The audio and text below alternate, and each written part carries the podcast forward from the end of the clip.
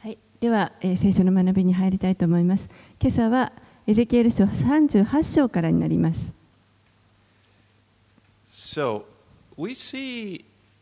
if, we, if we're looking as where, where, where we've been studying, the events of 30, chapter 36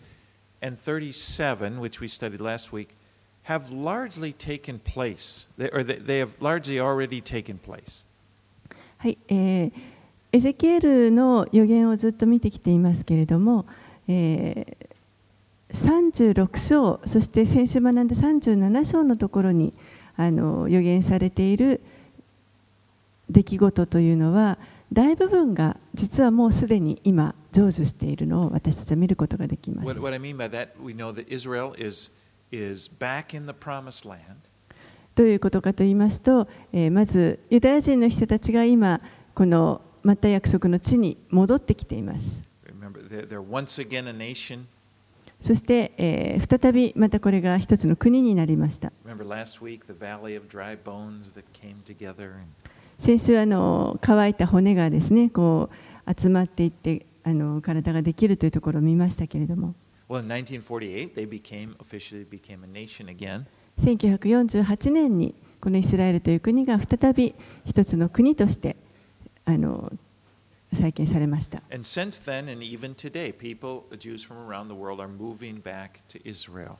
そして、えー、以降もずっとですねあの世界中にいるユダヤ人の方々がこのイスラエルに今帰還しています。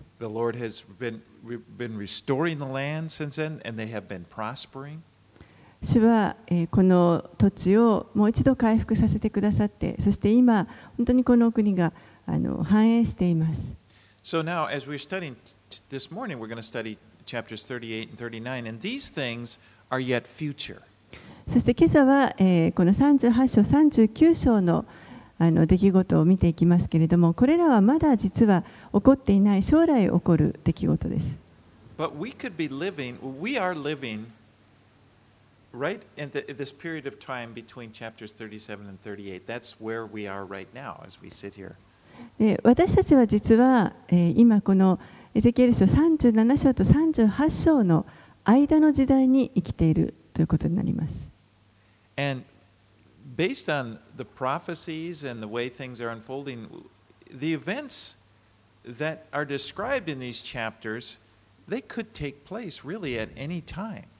そしてここにあの今日学ぶところに書かれているこのさまざまな出来事は、え、まあ、一つ一つをよく見ていきますともう今日のこの情勢を見たときにいつ起こってもおかしくない出来事であるということが分かります。もうあの本当に.舞台は整っているという感じです。All right, let's get into it. Let's read uh, chapter 38, verses 1 through 4. はい、では、えー、38章、エゼキエル書38章の1節から4節をお読みします。次のような主の言葉が私にあった。人の子よ、メシェクとトバルの大首長であるマゴグの地のゴグに顔を向け、彼に予言せよ。神である主はこう言われる。メシェクとトバルの大首長であるゴグよ。今、私はお前を敵とする。私はお前を引き回し、お前の顎に鍵をかけ、お前とお前の全軍勢を出陣させる。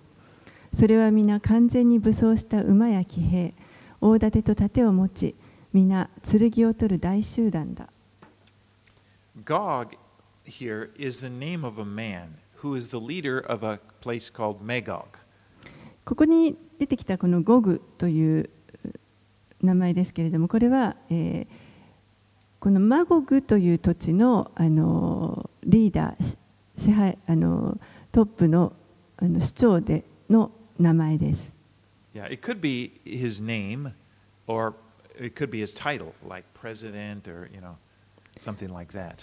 えっと、このゴグという名前はあのその人のその人自身の名前かもしれませんしもしくはそのタイトル役職名ですねあの社長とか大統領みたいなそういう役職名かもしれません。いずれにしてもゴグというのがその人物を表していてマゴグというのはその地名を表しています Now, commentators have different opinions as to who or what country or what is which country Magog is referring to. であのいろんな解説者がですね、えーこのマゴグというのがどこの地かというのをあの解説していますけれどもいろいろな意見が実はあります。You know, th- there is some they identified Gog, this guy Gog, as as the historical Antiochus Epiphanes, the, the military leader that persecuted the Jews between the Old and New Testament times. えーある人たちはこのゴグという人があのギリシャのアンテオコス・エピファネスではないかと旧約と新約の時代の間に出てきたあの、まあ、ユダヤ人を迫害したあの 軍事的なリー,ドリーダーだったわけですけれども、その人ではないかという人もいます。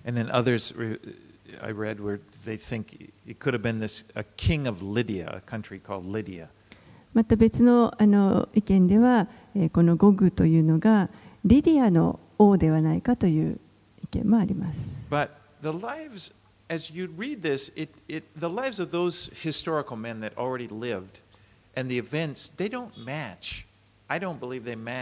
What we're reading here.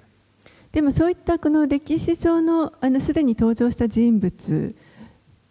とここに書かれてある出来事とをこう比べてみるとあの全てが合致するわけではないのであのちょっと違うんじゃないかなと思います。So this, this attack is, it, you'll see it's described in such detail. And I don't believe it's, it's just a general metaphor, as some believe, for, for these historic kings. でこれらこのあの攻撃に関しては非常にあの詳細にわたって書かれていますので、えーこれが単なるこう一般的な例えでその歴史の中で出てきた誰かの王についてそれを例えてこうあの表現しているということではない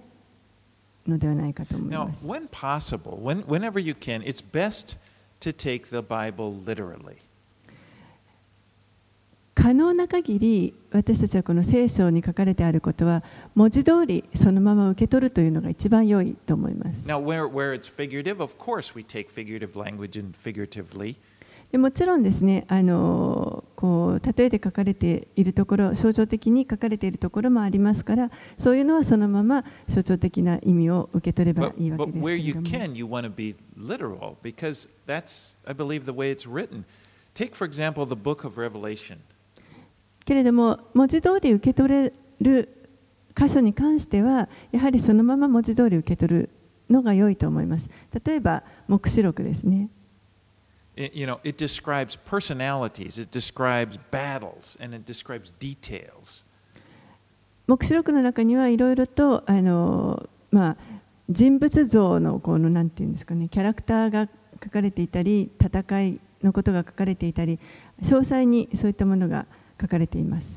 And obviously, there are metaphors there. Okay, for example, the beast rising from the sea. Okay, well, that's talking about a man that's coming from the sea, representing the. You know, it's it's an, it. There's an obvious metaphor there, but that doesn't take a, away from the fact that the beast will be a real person,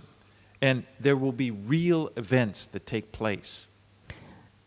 例えばですねあの 明らかにもうこれはあの例えで語っているなと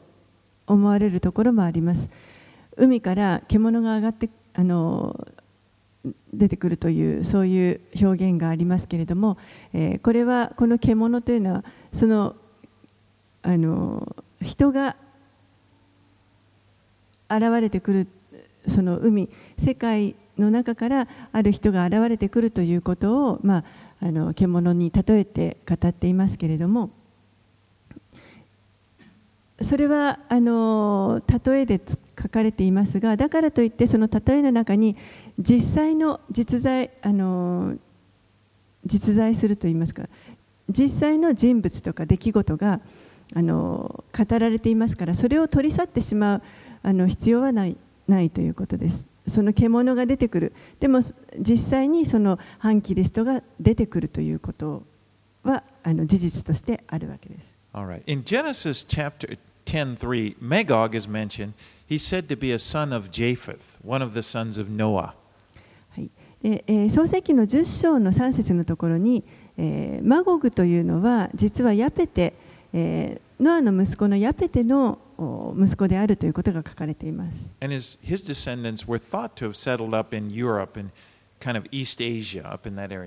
で、この孫の子孫たちは、え、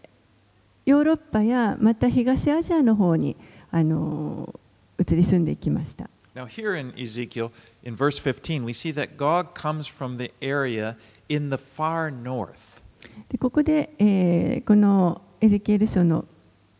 38章15節のところに、えーゴグが北の果てからやってくるということが書かれています。Now, if you look at a map and if you just go from Israel and you go straight north and just keep going up there, where do you come to? It's Russia. であの地図を見ますとイスラエルからずっとまっすぐ、まあ、北に向かってあのこう見ていくと、えーその一番上がロシアになります。So I don't think that it's a, you know, a, I think it's reasonable to think there's a good probability that Magog here could be referring to Russia. ですからこのマゴグは、えー、おそらくロシアではないかと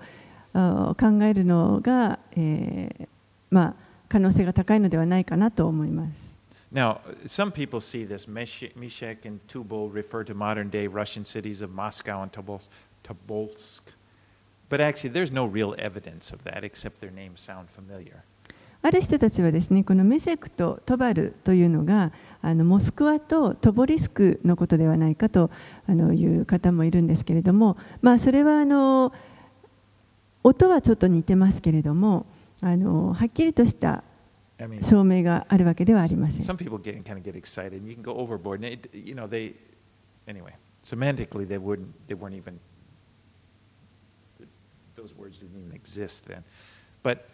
Here in Ezekiel, there will be a large scale invasion of Israel led by Gog, which will invol- involve Magog,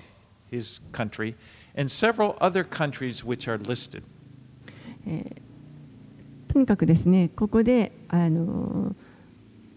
ゴグという人が、まあ、マゴグとそしてまたその周りのあのここに出てくるリストされているいくつかの国々と同盟を結んでそして、えーこのゴグが率いてイスラエルをあそうですね、イスラエルをあの非常に大集団で攻めてくる、侵略ししてくるということが起こります。So uh, now, th- in Ez- these are listed with their ancient names that were that were during the time of Ezekiel. But of course, we know many of of these countries what they are today. For example, Persia is the ancient name for Iran. えーもちろんですね、あのこれはあごめんなさい、さっき私4節までしか読んでなかったんですけども、え5節6節にあのいくつか国の名前が出てきますが、えーこれはあの古代の国の名前になっています。で、えーペルシャはこれはイランですね。Cush refers to modern day Ethiopia で、クシュは現代のエチオピアになります。area, kind of. まあ、その辺のあの地域です。Put is is Libya, which is up there, northern, also northern Africa. またプテというのは、えーリビアになります。北アフリカの一部です。Now, most people regard Gomer as the people from Ca- Cappadocia in modern Turkey. そして、えーこのゴメルですけれども、多くの人たちがこれはあのカッパドキア、えー現在のトルコですにありますけれども、えーそこからあ来た人ではない人々ではないかと考えています of uh, Togama. Torgama is it's often regarded as I don't know Armenian people to the north of Israel. またトガルマというのは、えーまあ、あのよく言われるのはイスラエルの北の方のアルメニア人の人々 So here in this prophecy, these nations that are listed along with with Magog, they form an alliance and they attack Israel suddenly. これらの国々があの同盟を結んでそして、えー突然ある時突然このイスラエルを侵略します Now, interestingly, if you look at these nations today that we've kind of translated, you know, like Iran and so, and, and, and, and so forth, and Turkey and, and Russia, you can imagine that an attack like this, I could imagine an attack like this happening. これらのあのリストに出てくる国々を現在の状況を見ますと、えー、確かにあのいつこの国々がこう同盟結んでこういうことを起こしてもおかしくないなというふうにあのもう今はそういう状況に変わってきています。For example, Russia has a long history of anti-Semitism. 例えばロシアという国これこの国はもう長いあの反ユダヤ主義の長い歴史を持っています。And today we're seeing there, there are strong ties between Russia and Iran. そして今日実はロシアとイランというのは非常に強い結びつきを持ってきていま Iran す。 again is Persia, listed there first. Um, 昔のペルシャですね。 Iran has depended on Russia for weapons. イランはロシアにこの武器を今頼っています。 The reason Iran has developed nuclear weapons is because of Russia. でイランがこの核廃開発を進められるのはロシアのおかげです。 Iran took advantage of the instability of the Syrian uh, civil war that's going on,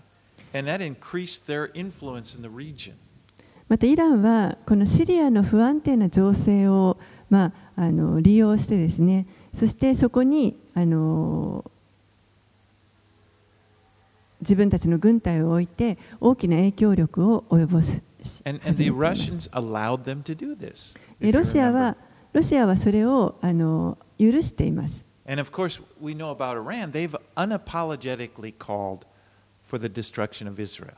そしてもちろんですねこのイランは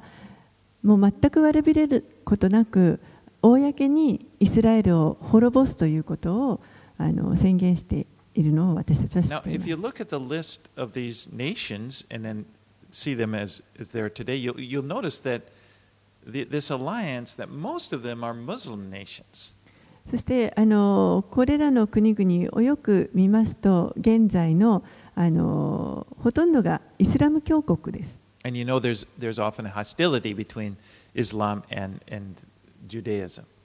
そしてあの、イスラム教徒はあのこのユダヤ教徒を、まあ、ずっとこう敵対視してきているわけです。でも実はあの一つ例外がありました。それがトルコなんですけれども.ゴメルとここにありますが. But Turkey has, for years, Turkey was had prided themselves as being their Muslim country. They're a secular country. トルコは Muslim people, but they're secular country. トルコは、まあ、もちろんイスラム教徒の方人たちがたくさんいるんですけれどもでもあの国としては世俗的なあの国ということでそこに誇りを持ってきました。And uh, unlike many Islamic countries, they maintained a relationship with Israel.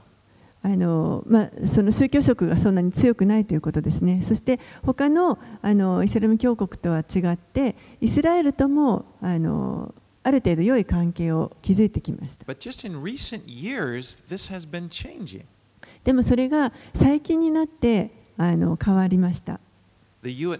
the United States began supporting the Syrian Kurds in this, uh, this uh, civil war. But the Turks are, the Kurds are the em- enemies of Turkey. And so Turkey then, in reaction, moved closer to Russia. アメリカが実はあのシリアにいるクルド人をこう支援し始めましたけれども、えークルド人 というのはトルコにとってはずっと敵でしたですからアメリカがそのクルド人を支援する側になったので今度はトルコはロシアの方に、まあ、近づいていったということ They です。started cooperating on this uh, natural gas pipeline called the Turkish Stream, which connects both countries. そして、えーどんどん、あのー近づいていって、えーロシアとトルコで、あのあえーと天然ガスのパイプラインを作作るというそういう計画も立てています。And then Turkish President Erdogan, has been pushing his country toward uh, Islamiz- Islamization, making the country more Islamic. And he opposes that secularization that they've had for many years. そして今のあのトルコの大統領、エルドアン大統領というのは、えー国をですねもっとよイスラム教化しようとしています。世俗化的な国からもっとイスラム教化した、えー国にしようというふうにしています。Now, all these things I'm mentioning, you can read them yourselves, or you know, on the news. で今 They're あ pretty の much, you know, modern 話したことはもう皆さんもニュースをちょっと調べればすぐにわかることで And- す But。I bring this up because when you look, uh, again, when you look at the, the, what's happening in these nations that are listed here, this alliance that's listed here today, it's not hard to imagine a scenario where an alliance of these nations, led by Russia, could attack Israel. ですからこのここにリストされている国々が今どういうことが起こっているというのをあの知ればですねもうまさにそれらの国々が同盟を結んでそしてロシアによって率いられてきてイスラエルを攻撃するというこのあのもうシナリオというのは簡単に想像がつきます。It just, it just, it seems realistic that it could happen. もう非常に現実的なことといいますかいつ起こってもおかしくないこ I と don't です。 think it's a far-fetched thing. もうそんな遠い、あのこと将来のことではないと思います。 But in verse 4, he says, And I will turn you about and put hooks into your jaws, and I will bring you out. That is, these nations, they may feel that the reasons for this attack, uh, that they have their own reasons for this attack, but actually we see God is at work. He's setting this invasion in motion. 4節のところに、私はお前を引き回し、お前の顎に鍵をかけ、お前とお前の全軍勢を出陣させる。とありますけれども、この、あの国々は、もしかしたら自分たちは自分たちの理由があって攻撃するというふうに考えているかもしれませんけれども、でも実はその背後に神が働かれているということが分かります。このあの侵略の後ろには神がの御手が動いています。this is something that is bound to happen, is what he's saying. そしてこれらの出来事は必ず起こります。Right, let's read verses 7 through 16. はい、では7節から16節をお読みします。備えをせよ、お前もお前のもとに召集された全集団も構えよ。お前は彼らを統率せよ。多くの日が過ぎて、お前は徴収され、多くの年月の後、お前は一つの国に侵入する。そこは剣から立ち直り、多くの国々の民の中から、久しく廃墟であったイスラエルの山々に集められた者たちの国である。その国は、その民は国々の民の中から導き出され、皆安らかに住んでいる。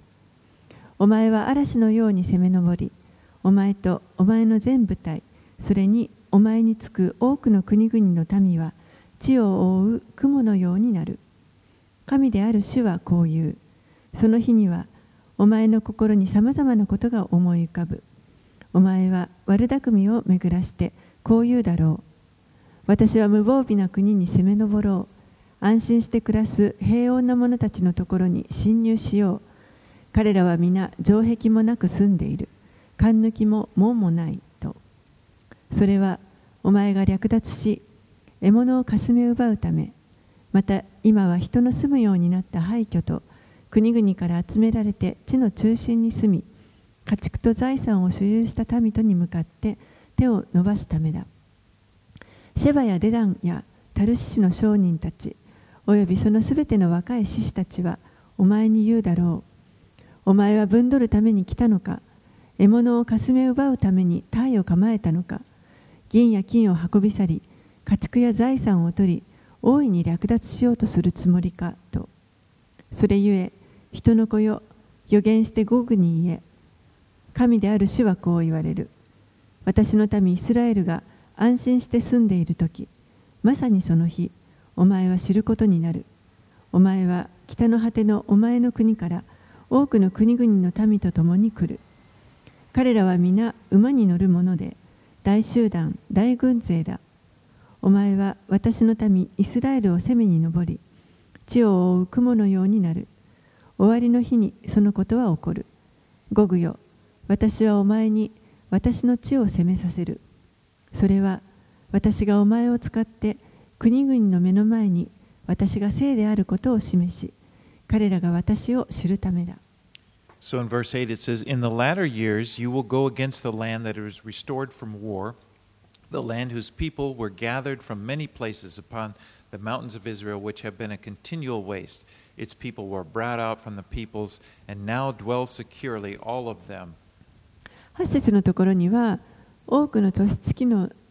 後お前は一つの国に侵入するそこは剣から立ち直り多くの国々の民の中から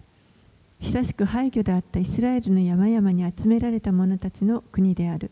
その民は国々の民の中から導き出され皆安らかに住んでいる Now notice it says, in this, this will happen in the latter years after Israel has been gathered again in the land and they have become prosperous.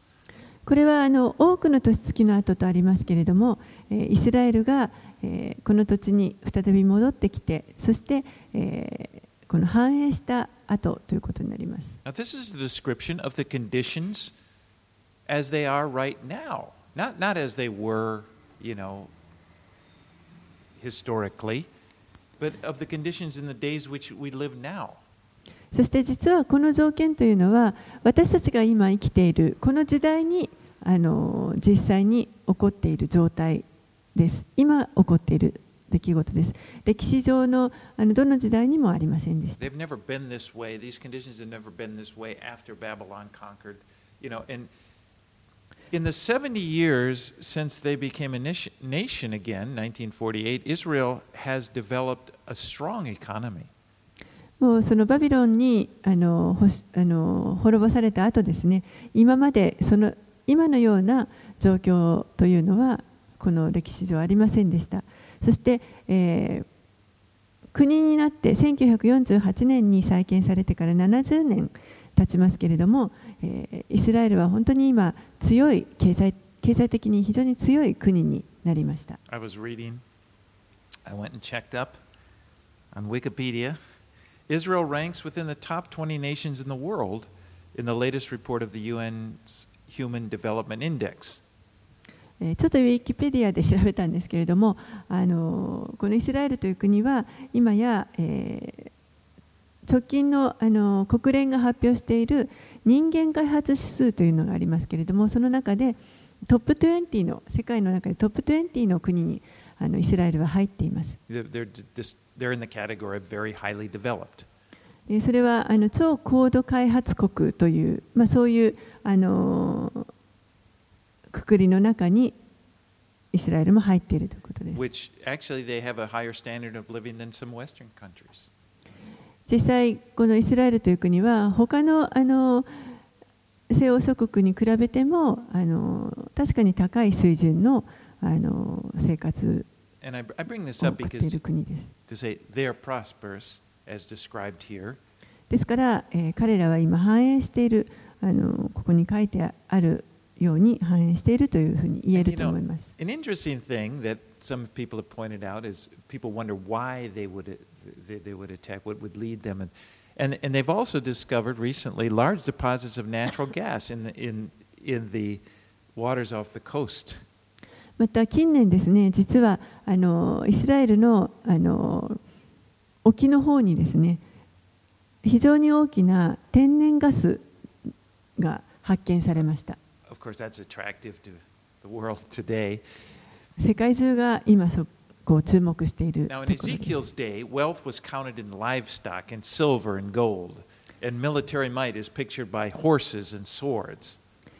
エゼキエルの時代にはあの、まあ、財産といえば家畜だとか銀とか金というものが数えられました。そしてまたあの軍の力軍力というのは馬とかそ,れから剣の数でこう数えられました。To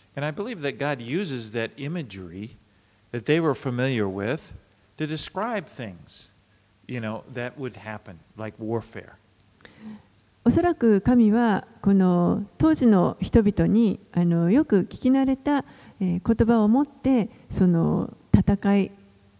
これから起こる戦いがどういうものであるかというのを想像することができるように。このような言葉を使っていたのではないかと思い I ま mean, す if。Ezekiel was to describe missiles and fighter jets, you know, no one would have any idea what he's talking about.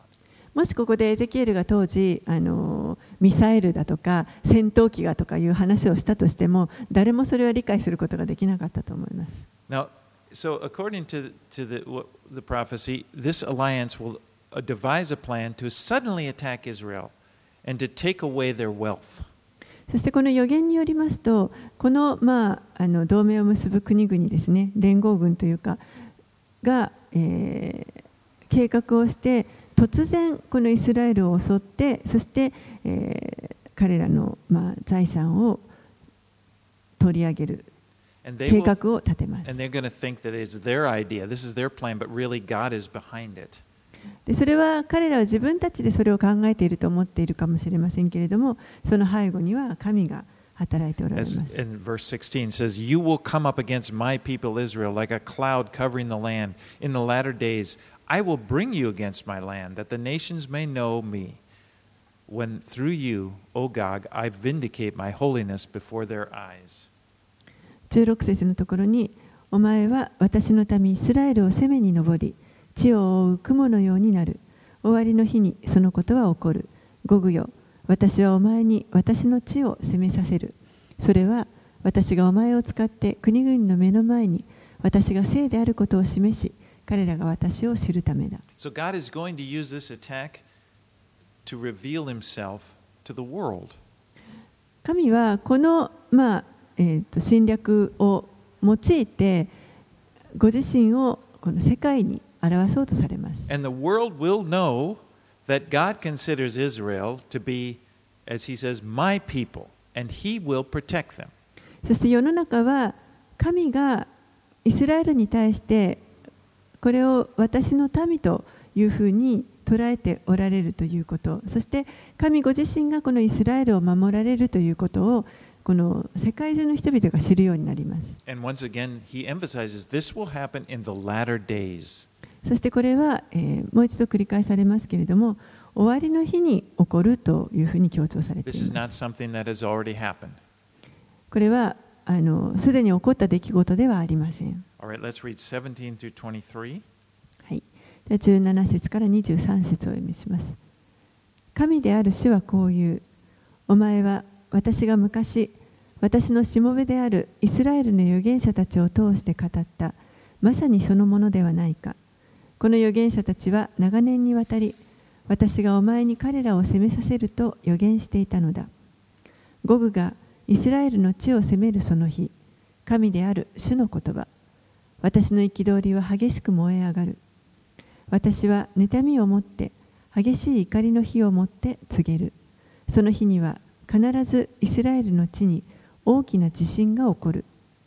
海の魚、空の鳥、野の獣、地面を這うすべてのもの、地上のすべての人間は私の前で震え上がり、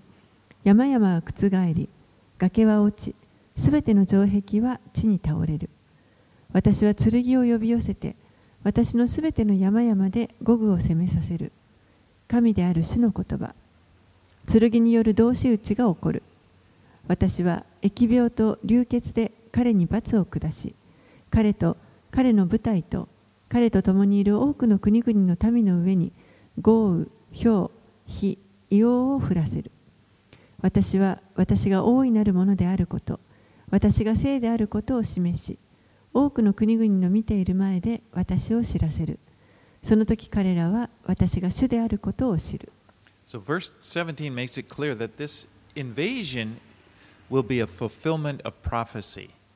この17節にはっきりしてますけれども、この侵略というのは予言の成就であるということが分かります。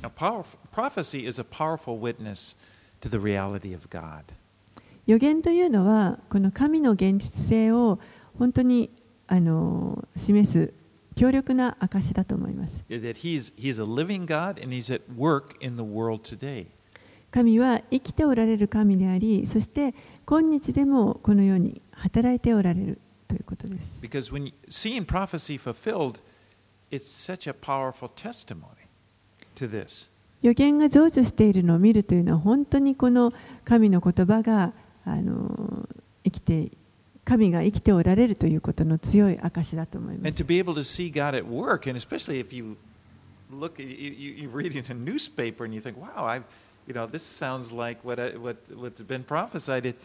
It makes you realize, wow, you know, God is at work right now in our world today. 新聞を読んでもですね、あ神が働いておられるということがもうよくわかる、そのようなニュースがたくさん出ています。そしてこうして予言に書かれてあることが実際に起こっているときに、あ神は確かに今もこの世で働いておられるんだということがわかります。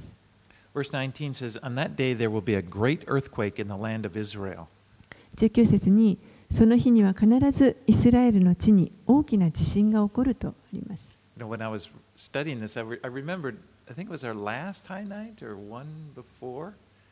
Uh, one of the prayer requests was earthquake preparedness for Israel. Remember that? And, and they talked about this huge fault line running through the country. えー、確か前回のハイナイトのあの時だったと思いますけれども祈りの課題の中にイスラエルのあの地震の備えにを覚えてということであの課題があったと思いますけれどもあのその中でイスラエルの国にも本当に大きな断層が真ん中を通っているあの地図がありました。You know, earthquakes really have this way of revealing, reminding us how weak we are. 地震というのは本当に私たちがいかに弱いものであるか弱い存在であるかということをあの教える教えてくれるものだと思います。In the face of the most powerful army, the most powerful army of the world would come to nothing if when the earth begins to, to move under them. ですからあのもうこの地上で最も強力な軍隊がたとえやってきたとしてもその人たちの足元の地面がこう揺れ動いたら、もう彼らも何もすることができません。Sometimes, somehow, this huge earthquake that Ezekiel's prophesying will happen at the time when these armies, these huge armies are invading Israel. でこのエゼキエルが予言しているイスラエルで起こる大きな地震というのは、その時にあの同じタイミングで実はイスラエルにこの多くの国々が攻めてきている、その時になります。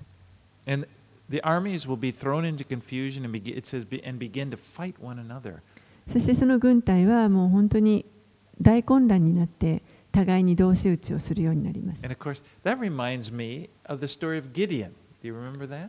このことをあの読むと、ギデオンの話を思い,出します。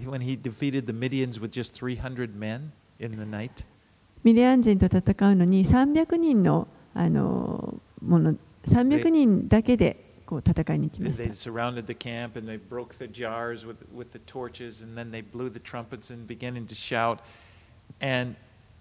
And the Midianites were just terrified and said they began to attack one another. 敵の陣営を取り囲んで、そして壺の中に手に持っていた壺の中に隠していた松明をですね、壺を割って松明を掲げ、そして笛をいきなり吹いて夜中にですねこの時の声を上げるともうミディアン人たちはあの大混乱に陥ってそして同士討ちを始めました。Now remember, at that time God had told Gideon only 300 men and he chose just the 300 men. And God said, I, don't, I know these people. You know, they're going to take credit for the victory. So God had it, He only wanted 300 men. He wanted to, to make sure they knew that He had re rescued them. この時にギデオンは300人のあのものを連れて、まあ、行ったわけですけれどもたった300人しかいなかったわけですけれどもそれは神が選ばれた300人でした神はその全てをご存知であられてそしてこの300人の人たちもまた神が自分たちを選ばれてそして神がこの働きをされている戦いをされたということがよく分かっています。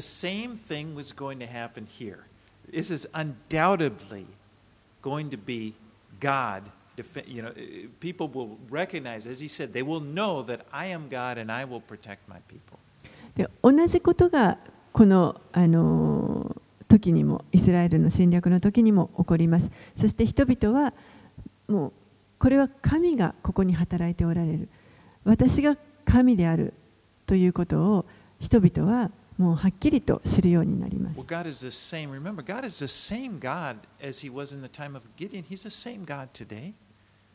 神はこのギデオンの時に、ギデオンの戦いの時におられた神と同じ神が今日もおら。そして同じように力強い方です。そして同じようにこの世の出来事に一つ一つの出来事に関わってください。そしてご自分の民を救済するために来られます。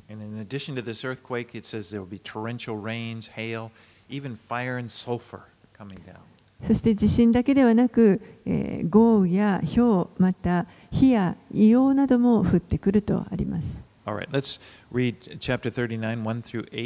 はい、では39章。1節から8節をお読みします。人の子よあなたは午後に向かって予言せよ。神である主はこう言われる。メシェクとトバルの大首長であるゴグよ。私はお前を敵とする。私はお前を引き回しお前を駆り立て北の果てから登らせイスラエルの山々に連れてくる。お前の左の手から弓を叩き落とし右の手から矢を落とす。お前とお前のすべての部隊お前と共にいる国々の民はイスラエルの山々に倒れ私はお前をあらゆる種類の猛禽や野獣の餌食とする。お前は野に倒れる。私がこれを語るからだ。神である主の言葉。私はマゴグと島々に安住している者たちに火を放つ。彼らは私が主であることを知る。私は私の聖なる名を私の民イスラエルの中に告げ知らせ二度と私の聖なる名を汚させない。諸国の民は私が主でありイスラエルの聖なるものであることを知る。今それは来て成就する。神である主の言葉。それは私が語ってきた日である。So again, God says clearly that He is behind this. ここでまたはっきり神がこの背後におられるということが語られていま And す this powerful army of Magog will be brought to nothing as, as uh, the image here is that God uh, knocks the bow and arrows out of their hands. It's like this warrior just, you know, just そしてこのマゴグの非常に力強い軍隊ですけれどもこれももう神がこのその手から弓や矢を落とされますのでもう何もすることができません and they will be defeated in Israel. そして彼らはイスラエルで打ち負かされます。そしてその死体がですね、もうその国中に散らされます。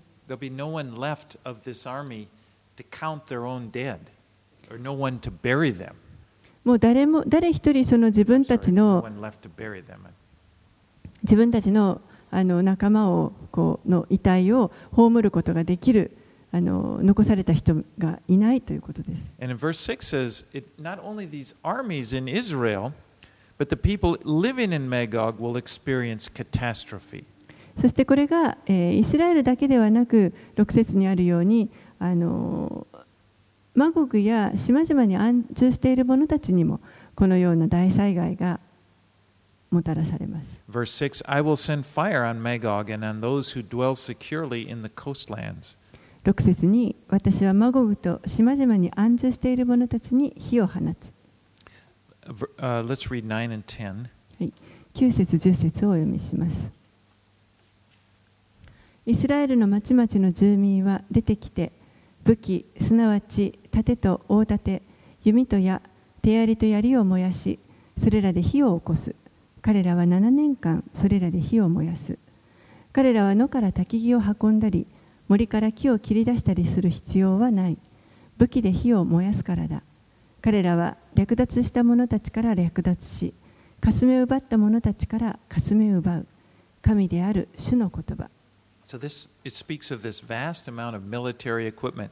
that, that were brought by, by, by Gog and her allies, left behind in the field of battle. えーここでこのゴグと、まあ、その同盟国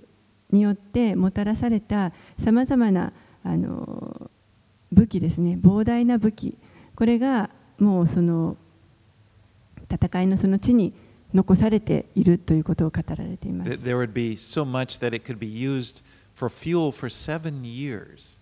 もうそれがあまりにもたくさんありすぎてその燃料を使って7年間あの使える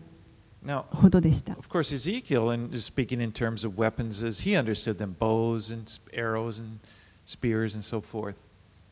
But modern day weapons would, be, would have much more power and they would probably have much more potential to be used for energy. えーエゼキエルがここであの使っていた武器というのは、まあ、人々が理解できるようなあの弓や槍といったものが語られていますけれども、えー現代のこの武器といったらもっと力があってあの確かにこれをエネルギーとして使うこともできるそのようなあの力を持っているものだと思います。Let's read 11 through 16. で11節から16節をお読みします。その日、私はイスラエルのうちに、ゴグのために墓場となるも場所を設ける。それは海の東にある去りゆく者たちのための谷である。そこは通行人の道を塞ぐ。そこにゴグとその大軍すべてが埋められ、そこはハモンゴグの谷と呼ばれる。7ヶ月間、イスラエルの家はその地を清めるために彼らを埋め続ける。その国のすべての民が埋める。こうして私の栄光が表されるとき、そのことは彼らにとって名誉となる。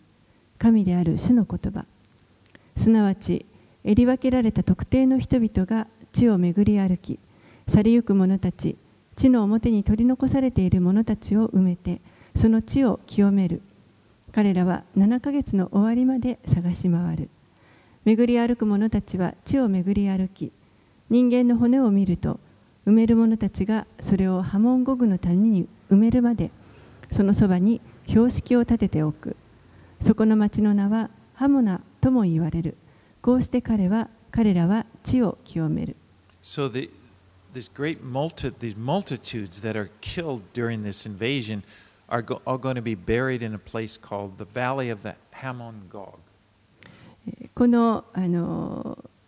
大集団侵略してきた大集団はですね、えーそこであのみんな敗れて死んでしまって、えーこのハモンゴグと呼ばれる谷にその遺体が埋められます。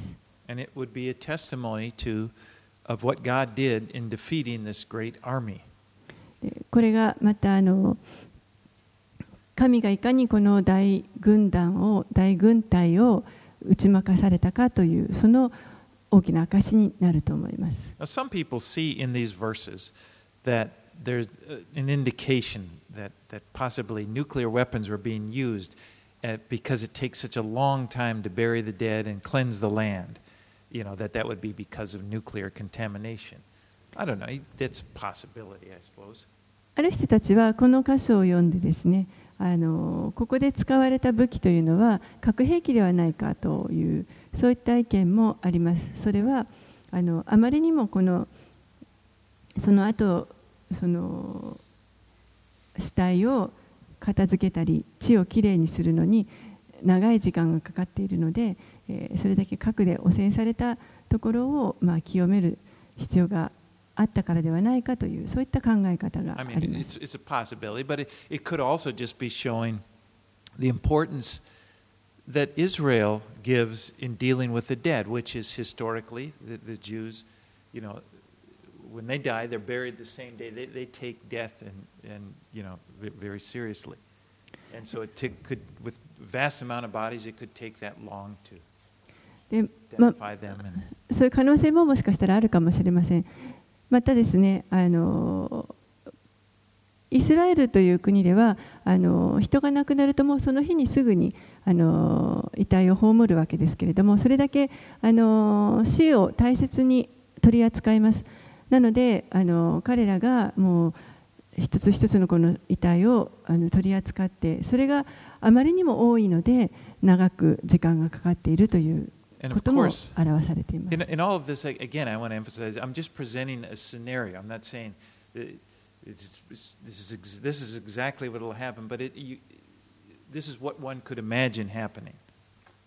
あの実際にそういうことが起こるわけですけれどもあのそれが具体的にどういうことなのかということは、まあ、あの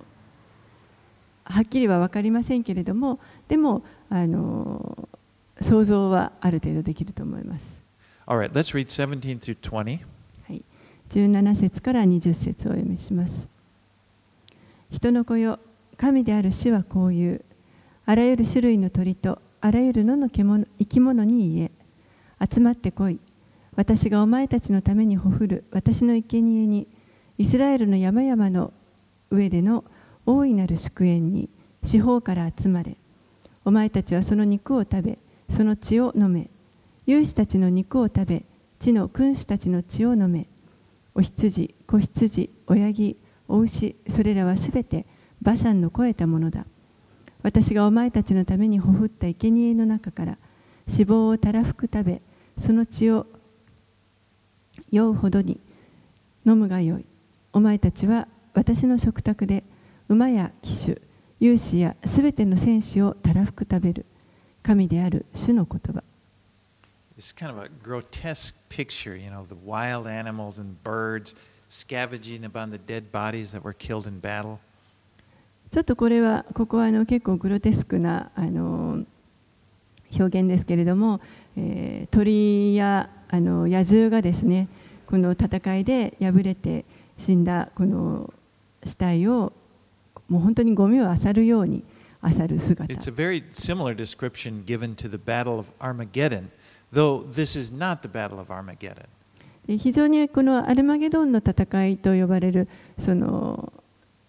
黙示録にある戦いとあの似ていると思いますけれどもでもこの箇所の戦いというのはアルマゲドンの戦いではありません。The Battle of Armageddon takes place later, after, at the end of the Great Tribulation period, just prior to return of Christ. アルマゲドンまあハルマゲドンですかね。ハルマゲドンの戦いというのはあのこの大観難の終わりの時に起こるものというふうに言われています Right, let's read 21 through 24. はい、21節から24節を読みします。私が国々の間に私の栄光を表すとき、国々の民は皆、私が行った私の裁きと、私が彼らの上に置いた私の手を見る。その日以降、イスラエルの家は、私が彼らの神、主であることを知る。国々の民は、イスラエルの家が私の信頼を裏切った咎のゆえに捕らえ移され、私が彼らから顔を隠したこと、また彼らを敵の手に渡したゆえに、彼らが皆剣に倒れたことを知る。私は彼らの汚れと背きに応じて彼らを罰し、私の顔を彼らから隠した。So this, this kind of sums up the restoration that's described, you know, starting from verse chapter 34 all the way through 39. ここではちょっとこの34章からまあ39章まで全体の中で回復に関するあのことをまとめて書かれてあるような箇所です。th- this restoration was focused upon Israel, but it's also a witness to the, the other nations of the world. They would see what God has done, they will see what God has done, and will glorify God.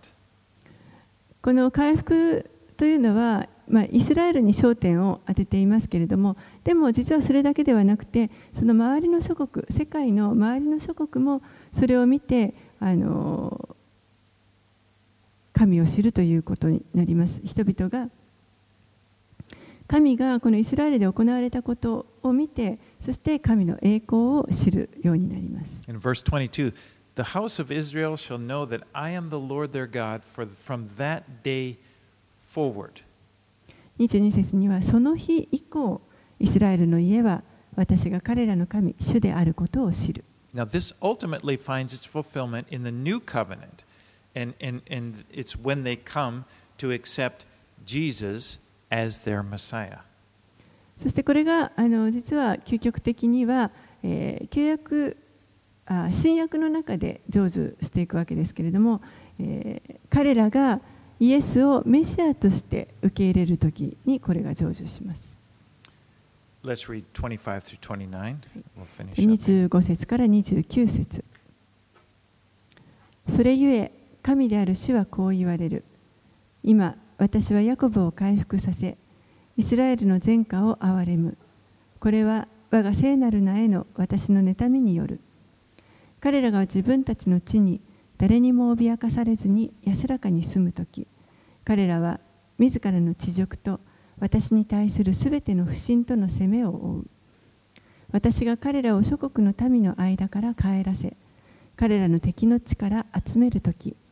多くの国々が見ている前で私は彼らのうちに私が聖であることを示す。私は彼らを国々に引いて行かせたがまた彼らを彼らの地に集めもう国々には一人も残さない。この時彼らは私が彼らの神主であることを知る。私は二度と私の顔を彼らから隠すことはない。私の霊をイスラエルの家の上に注ぐからである。神である主の言葉。So remember, when Ezekiel is giving this prophecy, the nation is in captivity in Babylon. エゼキエルがこの予言をしたときにこのイスラエルの民はまだバビロンに捕囚にあの捕囚として置かれていた時でした.国がない状態でした They, they have just experienced the judgment of God, and when, when, when God allowed them to be conquered by the Babylonians. 彼らは、まあ、神のあの裁きを受けてそしてバビロン軍によってあの征服されるということをあの神の許しの中で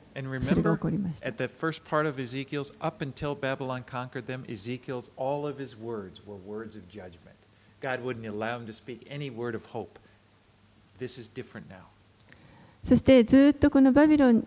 が攻めてくる時まであのこのエゼケールの前半エゼケール書の前半ではずっと彼はこの民に対して警告をあの,の言葉を発していましたでも今はそれとは違い The, ます the judgment has been finished. They've already, you know, the Babylon. Now, God is giving them hope by showing they still have a glorious future. He has, still has a glorious future for his people. この神の裁きはもう終わりましたそして、えー今度はあの彼らのその素晴らしい栄光に満ちた将来がある希望があるということをここで語っています And I You know, for, for so many years, God was speaking them toward it from Ezekiel, and they had this arrogant attitude. Nah, nah, God is going to, don't listen to Ezekiel. God is going to save us. God is going to save Jerusalem. We're going to go be coming back home. ちょっとこのその当時の民の気持ちになってこう考えてみたいと思いますけれどももうずっとエゼキエルからですねあの神の裁きがあるというそういった警告をあの聞かされていやいやそんなことはない。神は必ず自分たちを助けてくださる。必ずこのバビロンは、ま、あの,からの手から救い出されると、もうそうやってあの言っていたわけです。エ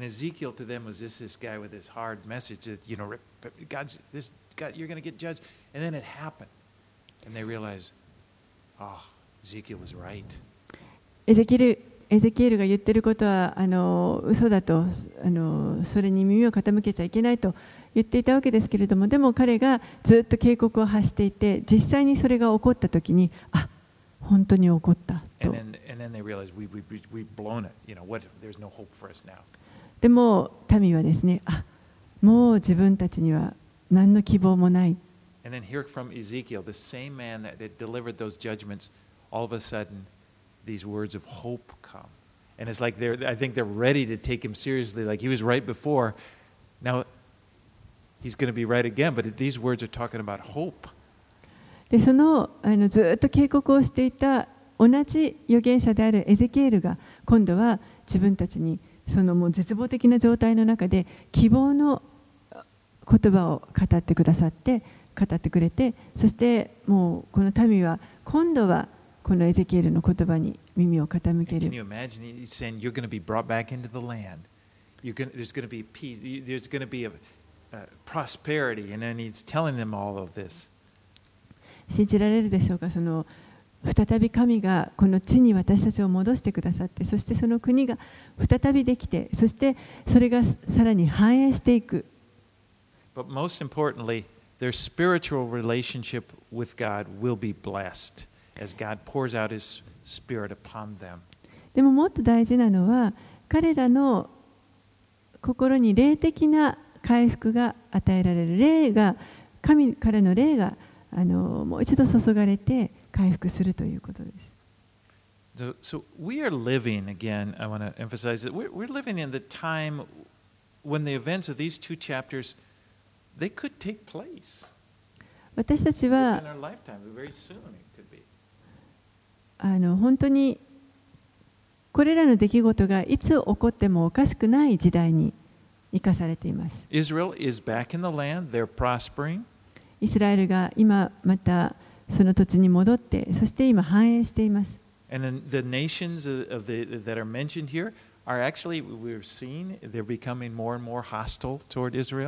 そしてここにあのリストに出ていた国々があ本当に今さらに今まで以上にこのイスラエルに対して敵意を持っていま And す。there is a military power in the far north that could easily instigate such an alliance and invasion. そして北の果てには本当にその軍事的にも非常に力を持ったあの国があってそしていつでもあの周りのこのリストにある国々と同盟を結んで侵略することのできるそれを引き起こすことのできるそういう力があります。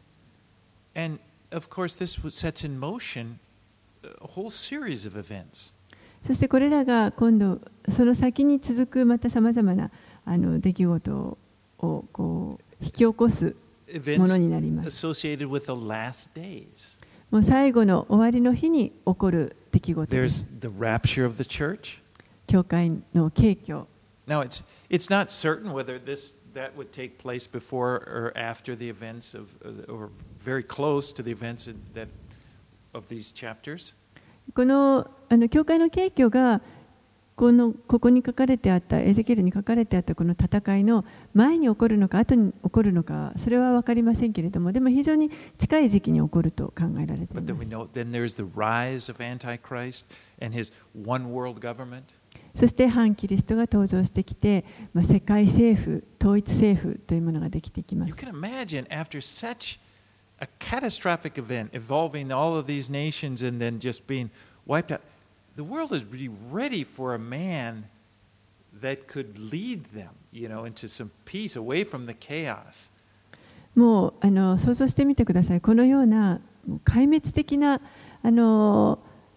戦いによってもう人々が倒れて、そういったあの混乱の後にですね、そこに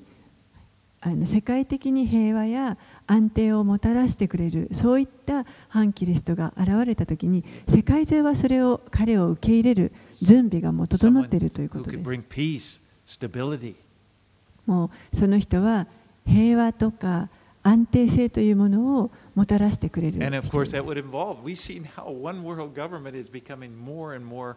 it, it, it just seems to make more and more sense.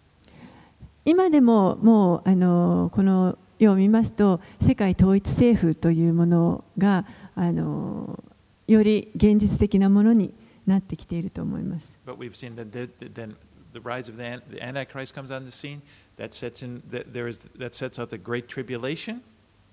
Well, actually, there's a seven-year period, and the tribulation comes in the middle of it. え、そして反キリストが出てきてですねこの7年間の,あの、ま、契約があって、え、7年の大観難と呼ばれる時代が来ます。そしてその最後にはキリストが再び戻ってこられます。そして、えー、千年王国というものがやってきて、え、新しい天と地地が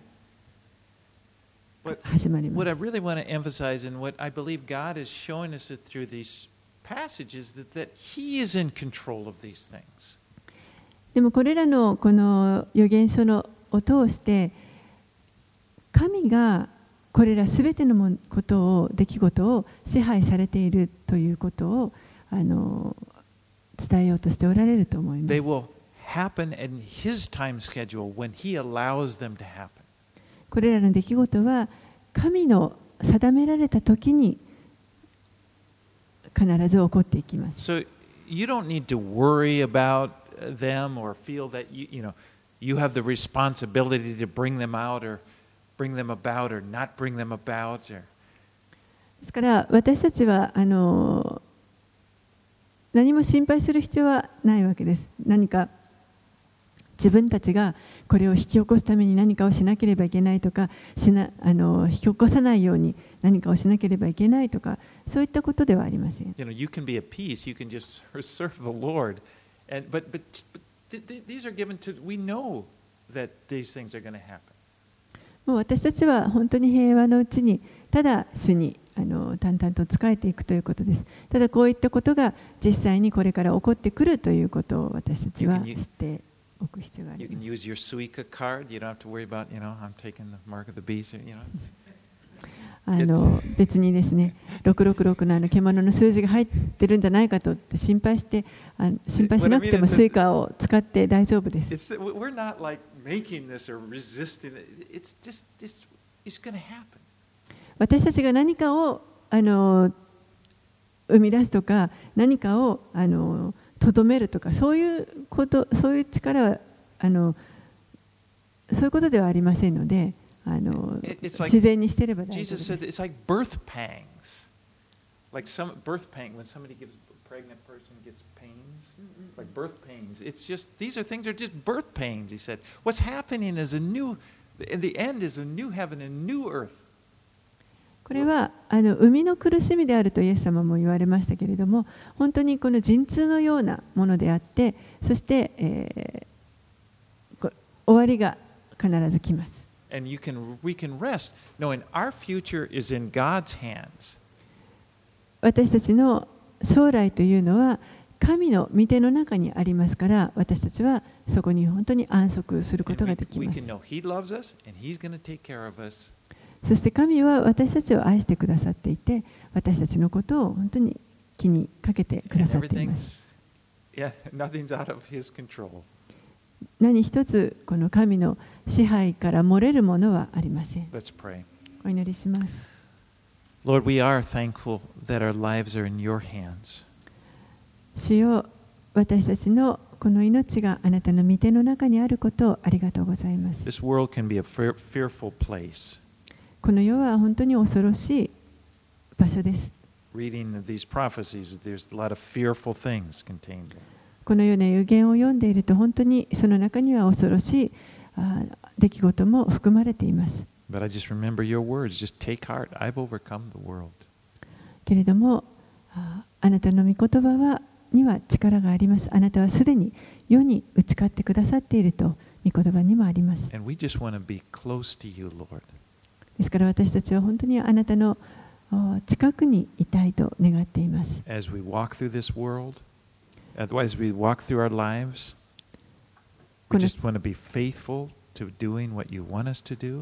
この地上で与えられている人生を歩んでいくときに私たちがあなたが願っておられることに忠実であることができますように。そして顔と顔を合わせて、あなたとお会いする日を心待ちにして。私たちには本当に素晴らしい栄光に満ちた将来があることをありがとうございます。